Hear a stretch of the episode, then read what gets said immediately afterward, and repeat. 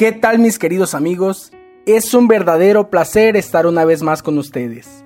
Mi nombre es Mario Trilla de Convivencia Cristiana de Tuxtla. Hoy quiero que juntos estudiemos la primera parte de la cápsula de vida.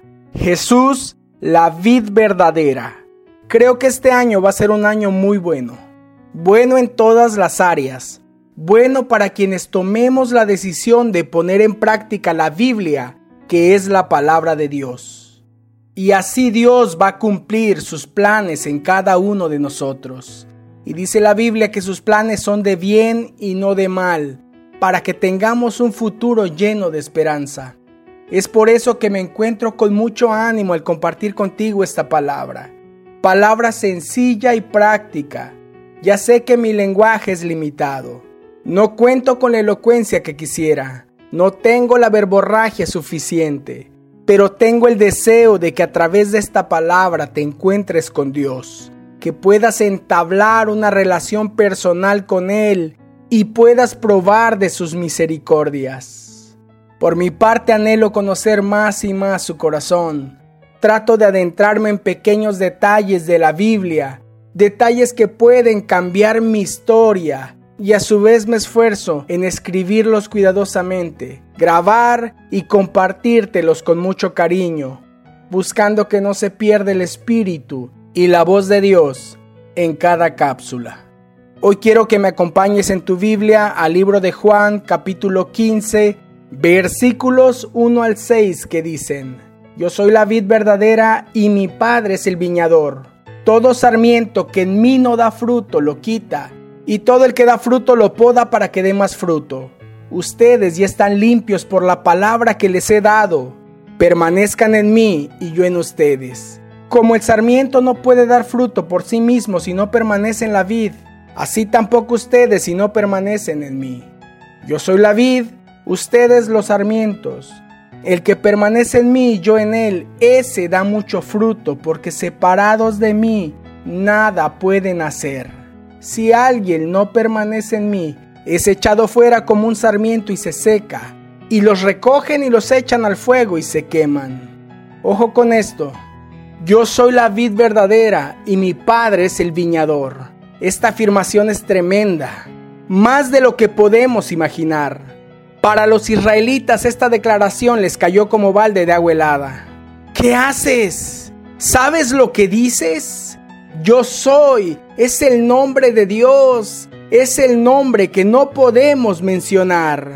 Es el tercer mandamiento. No tomarás el nombre del Señor tu Dios en vano, porque el Señor no tendrá por inocente al que tome su nombre en vano. Es que yo soy fue el único nombre que Dios se adjudicó, del que dijo, este es mi nombre Vamos juntos al libro de Éxodo capítulo 3 versículos 13 y 14.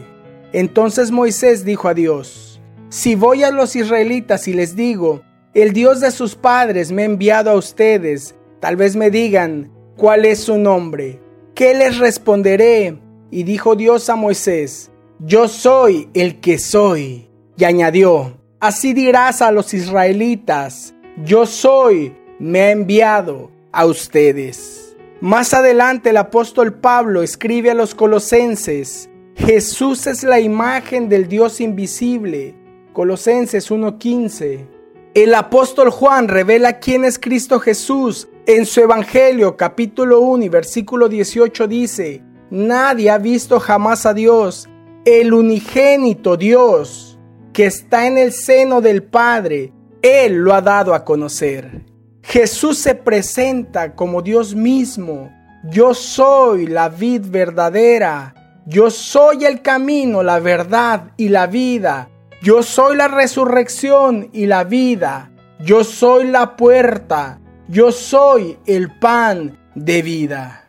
La frase yo soy el que soy, según las reglas de la gramática hebrea, significa yo soy aquel que estaba, el que está y quien estará. Es decir, yo soy el que está siempre presente. El Dios que está siempre presente te dice, ¿quieres dar fruto? Permanece en mí. Yo quiero que tengas la convicción de que siempre estaré presente en ti. Versículo 7 de Juan 15 dice, Si permanecen en mí y mis palabras permanecen en ustedes, pidan lo que quieran y les será hecho. Y Dios no miente, Dios no cambia, en Él no hay sombras de variación. Si lo dijo, lo hará. Pero te tengo una pregunta. ¿Todo lo que pides te es hecho? Porque esta palabra es clara. Si permanecen en mí y mis palabras permanecen en ustedes, pidan lo que quieran y les será hecho. Versículo 8. En esto es glorificado mi Padre en que den mucho fruto y así prueben que son mis discípulos. ¿Estás dando mucho fruto? Dios está respondiendo todo lo que le pides. Dios está siempre presente en ti, porque si no lo está, si lo dejas en stand-by, si tratas de apagarlo en ciertos momentos, esa es la razón por la que no ves frutos en tu vida porque Dios se glorifica a través de tus frutos y eso prueba que eres su discípulo. Ahora, dice el versículo 2, todo sarmiento que en mí no da fruto, lo quita, y todo el que da fruto lo poda para que dé más fruto. Ojo, no está hablando de salvación, no se refiere a cielo o infierno. Jesús relata la importancia de dar frutos los estudiosos dicen que Él se está dirigiendo a un grupo de seguidores, a un grupo de discípulos, a un grupo de salvos, y les deja ver que es necesario dar frutos para que el viñador siga trabajando en el sarmiento. Pongamos atención en esto. Para que el viñador pode, limpie y procure la rama, ésta tiene que dar fruto. Y posterior al trato y cuidado, esta dará mucho fruto. Pero también dice que la rama que no da fruto será quitada, será cortada, será arrancada de la vid. Ahí radica el problema.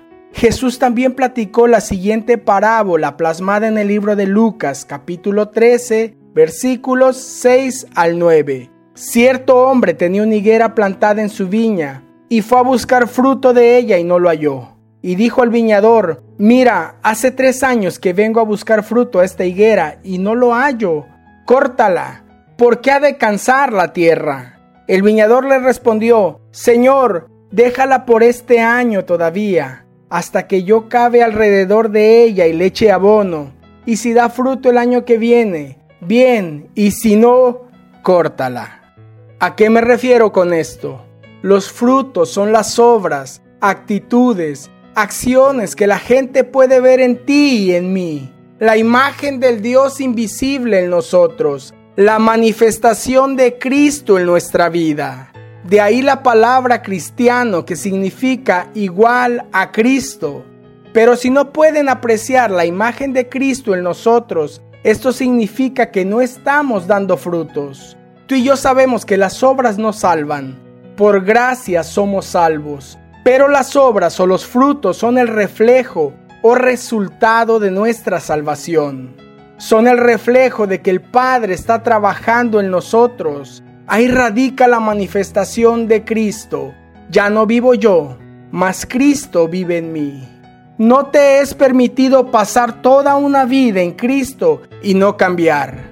Y dijo al viñador, mira, hace tres años que vengo a buscar fruto en esta higuera y no lo hallo, córtala.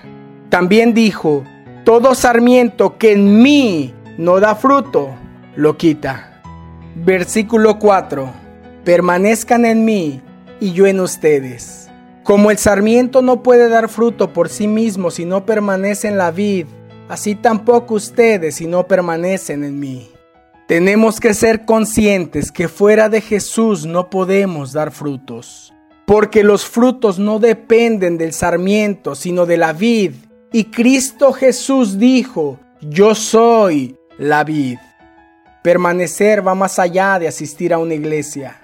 Digo, estoy convencido que es necesario congregarse y recibir la palabra, pero permanecer es mucho más que eso.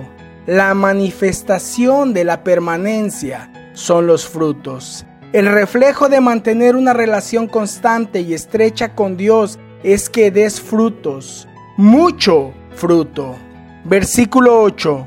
En esto es glorificado mi Padre, en que den mucho fruto y así prueben que son mis discípulos.